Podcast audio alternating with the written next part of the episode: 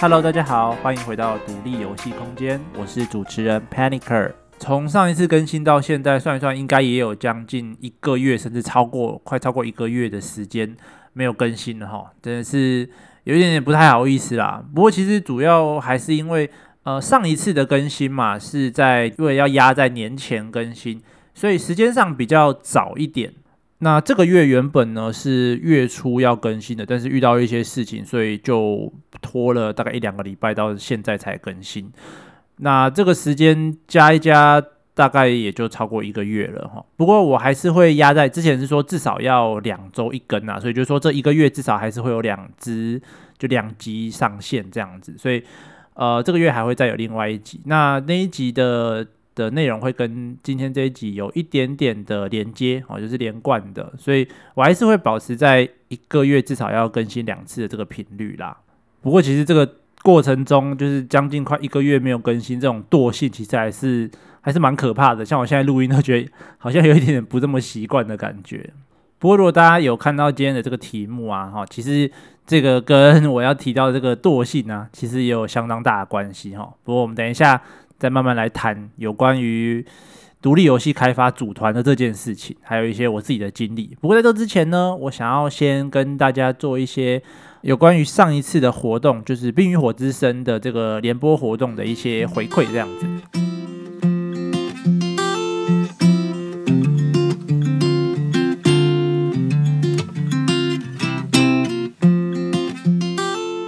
首先当然是很感谢这一次这么多的听众一起来参加这个活动，然后在 email 的回馈啊、投票的部分，其实也都蛮多人热络的参与这件事情。那在投票留言回馈的部分啊，这次活动我们其实也收到了很多听众的一些正向的回馈，比如说呃，很感谢我们办这次的活动。让他可以听到更多不同的游戏类 podcast 的节目，这样子。那这其实也是我们当初一个最大的目的，就是我们办这个活动，就是希望大家可以知道，其实市面上有很多不同的游戏类的 podcast，那大家的主题啊、内容其实也都不太一样。所以我们自己本身也很喜欢听其他台的这种节目，所以也会希望推荐给大家说，让大家知道，其实也有很多不同的类型游戏可以让你们去收听，这样。那当然，这也是我们第一次办这样子的联播活动啊，所以肯定还是会有一些不太完美的地方啊。譬如说，有人提到各大 podcast 并没有直接的连接可以过去，也没有节目名称的文字可以复制，我还需要实际打出来搜寻才能收听啊。所以，虽然我们有可能做一些网站让大家会诊。Podcast 的节目频道到里面去，可是其实对于某些人来讲，他可能还是觉得不太习惯。那这可能是之后要去做一些调整的地方。那也有人提到说，哦，看到活动网站后，其实一直看不懂要怎么收听，只知道你们要抽奖，可是到后来除夕过后才知道是各个频道自己放出来。所以这可能就是我们在 UI 的部分有一些设计不太好，就让人家看不太懂要怎么操作这样子。那也有一个人提到比较有趣的观点，就是说。频道的相同性过高的情况下，举办这种大串联的活动可能会有一点，他用危险这个字啊。然后，虽然现在的 Podcast 市场还没有饱和到需要竞争，但毕竟每个人听的时间都是有限的。反过来说，如果大家都只是听自己喜欢的节目，然后投票给他，似乎又违反了推广的本意。这点下次举办串联活动的时候可以列入考虑。我觉得这其实是一个非常中肯而且非常有意义的一个回馈，这样子。那我觉得。里面提到这几点，确实也是我们后来在内部讨论的时候有想到的一点状况，这样子。那以上大概就是稍微对于这一次《冰与火之声》的活动一个简单的回馈，这样子。非常感谢大家愿意参与这一次的活动，而且不只是我们红队赢得了比赛哈，我的票数就是独立游戏空间这个频道的票数，在红队里面其实也还蛮蛮高的。其实我觉得蛮开心的，没想到。有这么多人喜欢我的频道，然后愿意支持我这样子，那就真的很感谢大家愿意为了这次的活动还特地花时间去投票啊，给一些回馈这样。不过如果大家因为其实节目量还蛮大的啦，因为总共十六个频道一起参加嘛，所以大家如果还没有来得及去听的话，也很推荐大家之后有空的时候再去听也没关系。而且虽然说我们这次红队胜利啊，可是其实跟蓝队的票数根本就没有差多少，我们赢的票数大概也就是一两票、两三票这样子的差别而已。所以 其实如果算上误差的话，搞不好可以算是平手吧。这一次，对，那以上就是大概对于这一次活动的一些回馈。那非常感谢大家哦。然后还有一件事情要稍微讲一下，就是在 Apple Podcast 留言的部分啊，有人跟我提到说。啊、我好像有某几集的声音特别的小声哦。这个部分其实我后来有把那几集的声音全部都调整过，然后再重新上传了一次。所以目前现在听到的声音应该不会像当初那么小声了。可是因为当时在录音的时候，本身可能因为我那时候用麦克还不太习惯，所以声音的品质上还是有点差异，所以也不能调太大声，不然会爆音的很严重。不过。我已经尽我所能的去调整了啦，所以目前听起来应该已经不会那么夸张了。哦，所以其实大家的留言我都有在看啦，只是我其实已经修正好一阵子，只是一直还没有拿出来讲这件事，一直忘记。然后，如果大家真的对我的节目啊有任何想要提供，就是改进啊，或者是指正的部分，以及你有想要听到未来一些不同的内容的方向的话，真的很希望大家可以在 Facebook 啊、Instagram 啊、Twitter 啊，或者是用 Email 或者是 Apple Podcast 留言的方式来跟我沟通，这样子。那不论是任何的沟通方式，我都是很欢迎的。好，那我们就正式进入主题吧。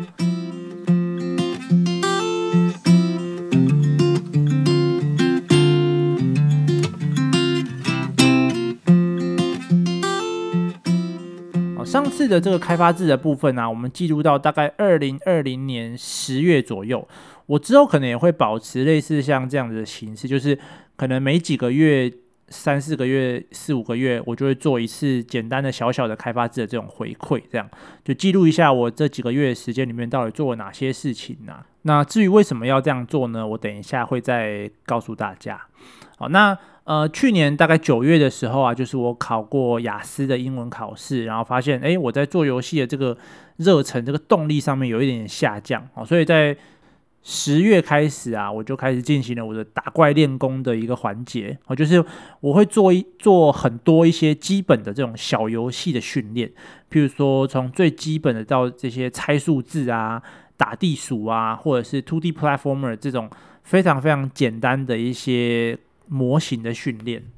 然后也有在 Udemy 上面上一些基础的 C Sharp 的课程，因为呃我用的引擎是 Unity 嘛，那 Unity 基本上你就是要有 C Sharp 的概念，就是这个物件导向的一些概念。那程式语言本身，我觉得对于游戏制作来讲，还是一个基本需要有的技能啦。至少对于电子游戏来讲，尤其我又是独立开发，不可能有太多的人力来帮我完全 cover 掉城市的这个部分。那再来另外一件事，就是十月的时候，我开始做了我的 GDC 翻译系列哦。那我有放在我 Podcast 里面，这个 GDT 翻译系列真的是，我觉得应该是我频道里面含金量最高的一个系列了。所以真心推荐大家可以去听听看。即使你不想用听的，就你没时间听，我也都有放出文字稿，你可以直接用看的，这样你可以吸收得更快。那那一集的时间制作上，可能都要花至少十个小时以上的时间，所以是非常希望大家可以去听听看，因为那些都是。以前你如果要去听这个现场的演讲，全英文的，你可能还要花报名费，然后机票飞到美国 GDC 的论坛的现场去听。那现在他们开放在 YouTube 上，可以让你随时去看。可是因为它大部分都还是英文的，会有一些语言上的隔阂，所以我才把它做了一个翻译的系列。那这个系列真的是推荐，对于游戏开发有兴趣的人一定要去听的东西。那到了二零二零年的十一月呢，我想到了一个我觉得可行的专案，所以我就开始撰写了一个最初版的企划书，然后开始寻找我的队友。那我理想中的队友可能就是一位美术，一位城市嘛，就是美术、城市、企划这个铁三角。哦，那在十一月的时候，我就大概都在进行，包含写企划书啊，然后思考一些未来推广的方式啊，或者是时间上的安排。然后到了十二月的时候，我也找到了一个美术与一个城市，就正式开立了这个专案。然后我们就设立了一些比较详细的时程，比如说每一个 stage 短程、中程、长程的目标，以及一些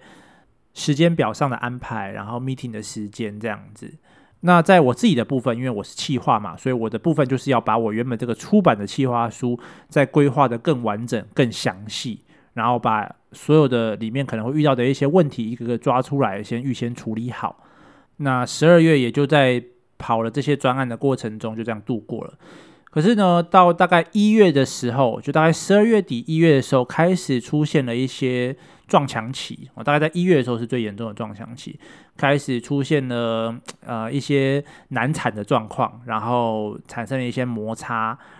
那因为这个关系，就是难产嘛，那就会 delay 到其他人的进度，所以整个团队的时间就这样子被 delay 了。然后整个专案就这样有点像是慢慢趋缓，然后停下来。所以这个过程中也产生了不少的摩擦。那如果大家有在看我的粉丝专业或者是 Instagram 的话，应该有发现我在那个时间的附近应该有贴出一张选角图，就是有一些可爱的水生生物的这个图片这样子。那那个其实是我们当初在做一个前期的测试这样子。那另外一件事就是我在一月的时候呢，也就以这个 Podcaster 的身份去参加了台北电玩展。那在独立游戏的这个区域啊，就是他们台北电玩展里面有一个叫 Indie House 的地方，有看到其实很多很厉害的独立游戏团队。之后如果有机会，我应该也会请他们来节目上跟我聊聊，诶，他们自己在开发游戏上有遇到过什么样的困难啊，经历了哪一些事情？那他们游戏内容本身如何，以及他们在游戏开发理念上的一些想法。那接着进入到二零二一年的二月，很不幸的，在专案的部分呢，几乎是呈现完全停滞的状况。其实这个因素有很多啦，包含我们的团队成员大家都是有工作的，那也有一些人准备要创业，那像我是要准备开学，所以其实，在二月的时候大家都蛮忙的，那就没有 catch up 上之前的一些进度，那也没有在后续的 follow，所以在这个过程中，其实。热情啊，动力都燃烧得蛮快的。好，那再加上大家都很忙，工作产生啊，开学准备啊这样子的事情，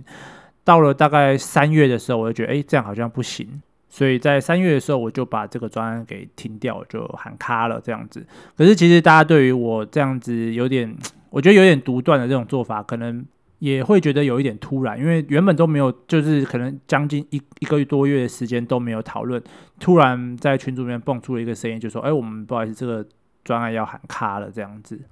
那当然我会做这个抉择啦，其实也是有自己的一些考量。这样，那我等一下也会把这些东西一并的跟大家分享一下。那三月呢，其实就是我原本月初应该要更新的时间。至于为什么没有更新呢？其实就是因为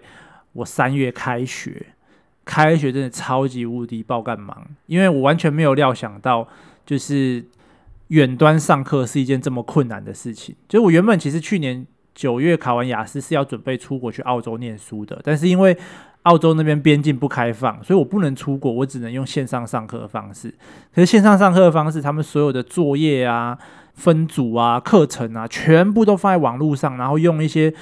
平台把它凑在一起，可是其实那个平台不是很好用，所以很多时候我根本就就是一种瞎子摸象的感觉，所以这这个过程中其实压力也蛮大，然后学费也不便宜，所以其实蛮蛮困扰我的。那我也就几乎没有时间放在游戏开发这件事情上面。不过这时候啊。有一个开发制，或者是说你有一个 podcast 的好处就出来了，因为你必须要持续产出内容给大家听嘛，你就会有一个责任感，觉得说哦，我自己必须要做这些事情，然后你就会在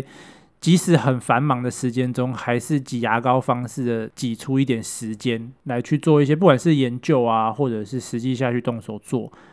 那由于专案的部分目前看起来应该是暂时先停止了，所以我目前可能又会回归到我之前那个还没有完成的单人的专案上面去。那以上就是大概这半年来一个快速的浏览这样子。那接下来呢，我们来讨论一下为什么这个专案最终会以这么快的速度就停止了呢？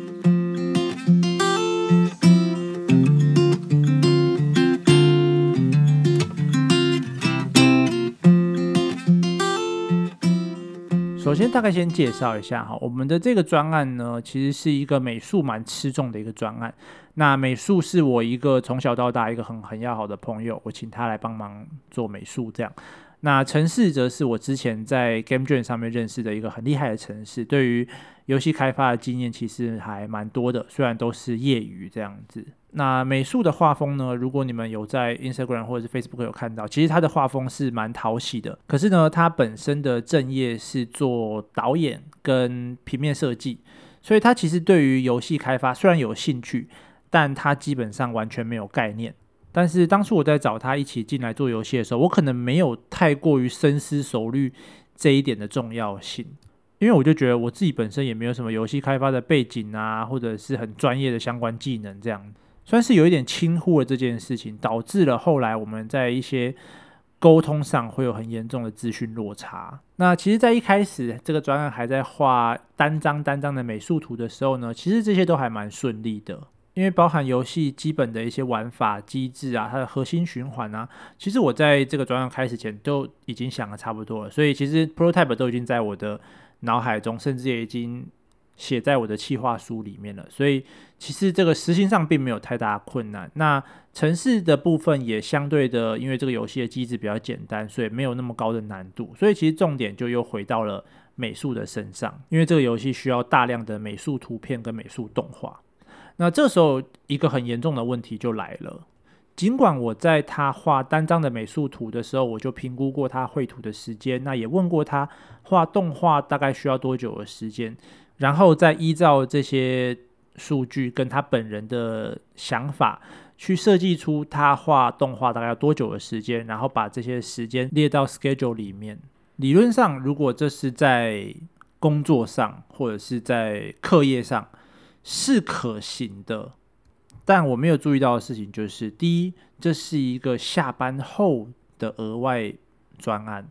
第二，我不应该把最重要的这个重担压在一个对游戏开发完全没有概念的人身上，最终导致的结果就是美术会觉得压力很大。而且他没有办法按时的在这个 schedule 上交出他原本预设他可以画完的美术图。当然，我本来也会想说，哦，他不是已经答应说他会在那个时间点交出他应该交的美术图吗？那这样他没有交出来，不就他的问题吗？也是因为这个想法，在过程中，我其实跟美术虽然是我们是很好的朋友，但我们其实，在过程中有过几次不小的争吵。就是我会觉得说，诶，你已经答应过我，你在这个时间点可以交出你应该交出来的美术图，但你却没有给我，那这个当然百分之百就是你的问题。但是如果我们以站在美术的角度来看这件事情的话，就会发现。当初我以为这只是一个轻松的专案，我就是下班后画画图，然后交一些东西给你，然后我们可以一起开开心心的做一款游戏出来。我没有料想到做游戏会是一个这么高难度，或是要花掉这么多时间的一个工作。确实，我当初答应了你，我在这个时间点应该要交出什么样的美术图。可是，或许是因为我对于游戏制作流程不够了解，我才觉得我可以这么快的把这些东西都交出来。现在你一天到晚跟我催稿，然后搞得我做这件事情也做得一点都不快乐。那我当初为什么要来加入你这个团队呢？那最后导致的结果就会是呢，美术对于画图开始变得比较消极。那身为企划，或者说身为时程管理，我也不太好意思去催他的稿，因为我会担心他觉得压力很大，最终就会导致美术图的难产，然后在团队里面的讨论热度急速下降这个问题。那其实我们本身是已经认识十几年、快二十年的老友了，好，即使是这样子的，我们都依然会有这样子沟通上的问题，所以不难想见，如果是组野团这件事情会有多严重。那一来是因为我觉得这个问题并不是一个短时间内就可以解决的问题，也不是一个容易解决的问题。那再加上他最近要开始他的新的一个事业，就他要创业。那我自己呢也是要准备开学，所以其实也没有办法放很多的心力在处理这件事情上面。所以我才会想说，哦，既然这样，那我们赶快趁着这个专案还没有浪费我们太多时间的时候，先赶快把它停止，避免衍生出更多的问题，或者是浪费更多的时间，这样。那借由这一次的这个经验呢，我大概归纳出两个主要导致这个组团失败的原因哈。第一个就是沟通，例如每个人对于游戏开发的想法都不太一样，所以如果大家的资讯水平没有在同一条线上，可能对于工作量跟工作内容都会有预期上的落差，就会导致有可能像我们一样在开发进度的管理上有一些问题，那或者是说。在比较大一点的专案，他们有更丰富的游戏内容的时候，有可能企划想要的啊，跟美术或者是程式做出来的东西不太一样，那也会导致一些冲突啊，或者是开发上的浪费时间。那当有冲突产生了之后呢，这个沟通就会变得更困难，导致它变成一个恶性循环，最终就有可能会像这样子不了了之。那除了沟通以外的第二点呢，我认为是约束力这件事情。简单来讲，当然这是以我自己的经验啦，就是我过去这一套方式在学校去带研究生专案的时候是行得通的。因为毕竟专案做完这个作业是要给老师看的，那老师决定了你能不能毕业这件事情，所以它其实是有一个强制的约束力在。有时候即使有一些过度的要求，只要不要到太夸张，他们为了毕业或者是为了学分，他们可能还是会努力的去达成这件事情。那当然也可以很有效的去制止惰性啦。哦，其实惰性真的是一个蛮严重的事情。像在二月整整一个月都没有透过群组来沟通，这其实在过程中。我相信我一定也是因为自己有其他的事情要忙，所以就变得有点懒惰，懒得去管这件事情，最终就会变得越来越难去再次启动这个专案。那约束力另外一方面也可以有效的去解决一些沟通上的问题，比如说你们沟通上有一些落差，或者是有人的个人主义、个人特色比较强的时候，会出现一意孤行这个状况。那有约束力的情况下，就可以用强制力来解决这件事情。即使可能会造成一些摩擦，造成一些人觉得自己好像没有受重视的感觉，但至少你还可以完成这件事情。所以在没有约束力的情况下，自我管理或者是时间管理以及沟通的重要性又变得更高了。